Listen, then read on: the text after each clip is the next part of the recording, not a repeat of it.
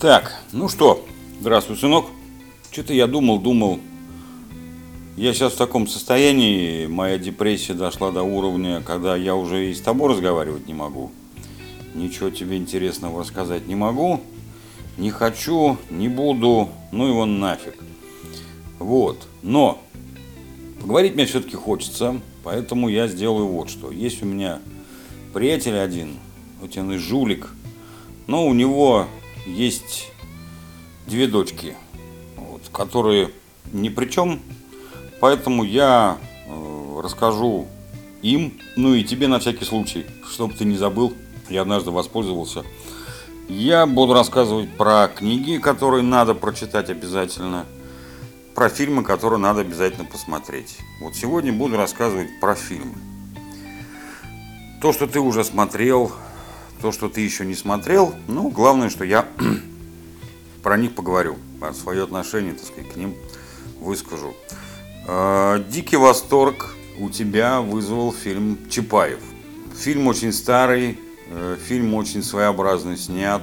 Ну, вообще, по большому счету, это боевик, причем очень качественно сделанный э, по всем, так сказать, параметрам. Есть и герой, есть и экшен, есть и любовь, есть и трагедия, драму, драма там не трагедия. Если почти что хэппи-энд, в общем, э, события развиваются очень быстро. Фильм-то еле-еле час с небольшим.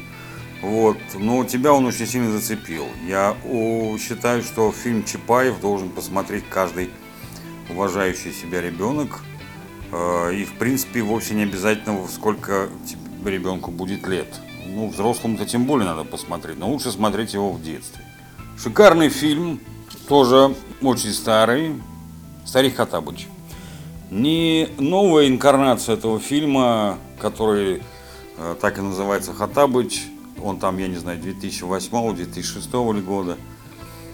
Э, играет там Джина, тот же актер, который играл Шарикова в «Собачьем сердце».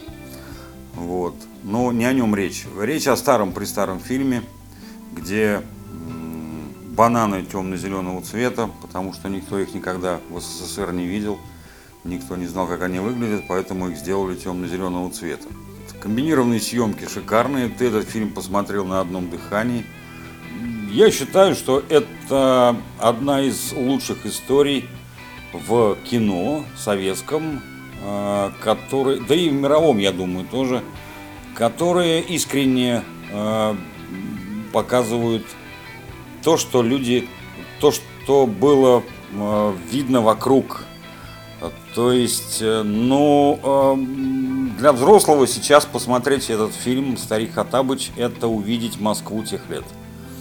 Антураж. То есть люди купались в Москва-реке. Берега Москва-реки были еще не забраны в гранит, и они просто ходили на рыбалку, дети, и купались в Москва-реке видно там количество автомобилей, э, что такое стадион в то время, э, как люди перемещались, какие машины были, как они одевались. Вот с этих культурологических, антропологических даже позиций я старика Хатабыча рекомендую посмотреть и взрослым. Но детям э, посмотреть то, как снимали фильмы, направленные четко, конкретно на детей – фильм э, без четко выраженной моралистской позиции. Она есть мораль в этом фильме, как, в общем-то, всегда оно и в детских кино и было, э, в детских сказках, в фильмах для детей. Вот здесь такой позиции ярко выраженной, четко я не, не видел, не заметил, когда мы с тобой вместе смотрели не так давно «Старика Хатабыча». Ржачных моментов там 2 миллиона, и фильм можно смотреть всей семьей прямо вот садиться, включать его и смотреть. Опять же, он черно-белый. Вот, э, в, в оригинале, но потом, я так понял, что потом его уже раскрасили. Не знаю, ну, в общем, любопытная, в общем-то, история. Э, неожиданное я испытал чувство по отношению к фильму. Вот я его смотрел, не знаю, раз сто, наверное, но он у меня вызвал вот прям не, неожиданно, необычные ощущения, причем вот именно весь фильм от начала до конца, я с тобой вместе посмотрел, э, очень любопытно мне показалось. Советую просто. Вот. Значит, «Собачье сердце». Э, это фильм там двухсерийный, да. Э, вне зависимости от того, кто, кто у кого стырил идею, э, потому что якобы есть, есть такие исследования о том, что этот фильм полностью до мизансцен украден у какого-то итальянского режиссера. Там, я не знаю, там 82 -го года, наверное, фильм вышел в Италии, в Европе. Вот. Не в этом дело. Дело в том, что в этом фильме собран такой актерский состав. И он, ну, что не посмотреть его нельзя. Потом, собственно, я до появления фильма э, «Собачье сердце» никогда не задумывался о том, что в принципе э, все действие э, у Булгакова в романе «Собачье сердце» происходит в одной взятой квартире. По большому счету это некий детектив вообще, пусть даже научно-фантастический. И это очень сильно затягивает. И, ну, принципиально-то после просмотра этого фильма можно уже «Собачье сердце» не читать. Потому что Булгаков-то написал эту вещь, никаких особых мыслей по этому поводу не испытывал, он просто писал то, что ему хотелось. Это такая беллетристика, да. Вот. Э, литература класса fiction. А фильм как раз полностью передает все, что там есть в этой книге. Э, и вот эти фразы мемные, которые стали. Ну и актерская игра, конечно. То есть, конечно, все, вся вот эта троица, профессор Преображенский, э, доктор Брументаль и, собственно, сам по себе полиграф Полиграфович Шариков. И изредка в кадре появляется Роман Карцев. Вот, это, вот, вот эта троица плюс Карцев, они, конечно, сделали фильм достоянием, я бы сказал так, достоянием культуры, достоянием искусства русскоговорящего. Поэтому Однозначно, да. Мало того, его можно смотреть, по-моему, детям с нуля лет. Ну, с нуля, ну, то есть нет ограничений их по возрасту. Вот. И очень, его можно пересматривать неоднократно, потому что он, э, он многослойный, как, в общем-то, и роман. Всякий раз ты видишь что-то новое в этом фильме, новые какие-то актерские находки, новые э, эпизоды, новые мизансцены обращаешь на них внимание. Вот. Всякий раз новые. Собачье сердце. Я настоятельно рекомендую. Конечно же, э, полноразмерный широкоэкранный фильм, мультфильм «Тайна третьей планеты». Безусловно, однозначно, настоятельно. То есть это базовая культура современных детей. Э, когда мультфильм вышел Э, премьерный показ у него был, он вынес мозг всей стране, всем детям. Э, и его не надо было, э, так сказать, впихивать в виде там каких-то обязательных билетов, обязательных посещений кинотеатра. Нет. На этот мультик мы ходили всегда и с радостью, потому что, ну, во-первых, это фильм, мультфильм как фильм. То есть он идет там тоже час 10, что ли, э, и он детективного характера. Во-вторых, картинка. Э, ребята нарисовали сумасшедшую вещь по мотивам э, желтой подводной лодки. The Beatles, да, вот именно вот этого. Там нет полутонов, там яркие, красивые, красочные картинки, которые двигаются, и очень хорошие голоса, озвучка.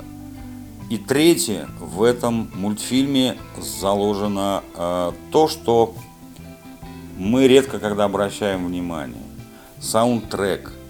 Леонид Зацепин, который написал всю музыку, на тот момент э, вот с этой музыкой, он был э, реально, реально его музыка была выше, чем, допустим, музыка Жан-Мишель Жара. То есть э, Зацепин делал вещи мирового уровня мирового уровня. И сейчас я просто как исследователь электронной музыки могу прямо сказать, что и говорю, что ни один э, сборник ретроспективный электронных композиций в мире не обходится без э, какой-то композиции Зацепина. И, как правило, эта композиция какая-то из этого мультфильма, какая-то тема. Потому что дядька написал такой саундтрек – без которого этот мультфильм потеряет 50% очарования. Поэтому смотреть, слушать и потом дальше обсуждать. Никакого отношения фильм, э, мультфильм этот не имеет к произведениям Кира Булучева, кроме ну, имен и образов, так сказать, основных героев. Да? То есть Алиса Селезнева, профессор Селезнев, механик Зеленый, Громозека, там всякие вот эти вот э, космонавты, космолеты и так далее. Никакого отношения он не имеет к творчеству Кира Булучева. То, кстати, точно так же, как мало отношения имеет э, вот этот сериал э, под названием «Приключения электроника». Потому что я пытался в свое время найти хотя бы что-то общее. Я нашел книжку, прямо так и называется, «Приключения электроника». Э, там, ну, совсем другая канва. Там нет никаких ури, нет никаких стампов, нет никаких собак Ресси, э, нету вот этих, э, вот этого детективного какого-то сериала, детективной основы. Чем, чем и хорошо, кроме вот этих вот всех героев, вот, Такая же, кстати, история была с гостей из будущего. И там главная героиня в этом сериале, ее зовут Алиса Селезнева. Вот, она там из будущего попадает в тогдашнее советское будущее, в настоящее, ну это там 88 или 85 год, да. Вот, э, советское еще, так сказать, настоящее. И там, что-то им рассказывают, да. Вот. То есть Алиса Селезнева, так же как и значит, Сыроежкина, они там путешествовали из разных, в разных книжках они существовали, существуют, но э, вот как бы в кино они совсем не то же самое, что и э, в, в книжках. То есть, поэтому есть смысл читать отдельно Кира Булчева, э, кстати, в миру профессора Можайский, э, и есть смысл, значит, смотреть фильмы Э, потому что они э, самоценные. Они самоценные. Но э, я вот сейчас говорю про тайну третьей планеты. Она очень своеобразная, да. Но одновременно с этим и приключения электроника надо посмотреть. И гости из будущего, возможно, надо посмотреть. Хотя бы просто с точки зрения, опять же, ну, посмотреть на то время, как люди жили. То есть, когда я показываю тебе же э, э, авоську, да, что для меня никаких проблем не составляет, ты не понимаешь, что с, с этой сеткой можно было ходить, так сказать, в магазин. Вот. И что такое стеклянная бутылка, в которой было молоко? Или кефир? Или котык? Или ряженка, да? И почему он с, в, в, в гости из будущего, этот, этот мальчик, да, мотался значит, с, этой, с этой авоськой полной пустых бутылок. Вот. Для того времени это было нормально, сейчас это, конечно, удивляет. То есть вот такого рода артефакты есть смысл посмотреть. Ради таких артефактов. Вот. Ну что, двигаемся дальше. Мы с тобой посмотрели не так давно фильм про войну. На войне как на войне. Фильм-то про войну, но какой-то он не военный, согласись. Э, я э, хотел тебе показать ну, вот эти вот э, самоходные артиллерийские установки, да, сушки, которые ты видел там в, в танках, да, вот в этой игре. Ты знаешь, как они себя ведут и что с ними делать, но мне хотелось посмотреть тебе фильм, чтобы ты увидел их в сравнении с людьми. Насколько реально это огромный э, значит, механизм и страшный и так далее. Но в этом фильме э, он его очень редко показывают там э, в праздничные дни, вот 9 мая, очень редко показывают. Но он э, имеет свой, свое, свое очарование. Свое очарование. Там экшен-то где-то в самом конце, и он тут же кончается, значит, трагически, ну, или там драматически, да, но э, его надо посмотреть, потому что он не призывает, опять же, ни к чему, он просто показывает, как люди воевали и что происходило, что война имеет разные стороны, и как отрицательные, а, так и смешные, да, вот. Отдельно мы с тобой посмотрим фильм под названием «Они сражались за Родину».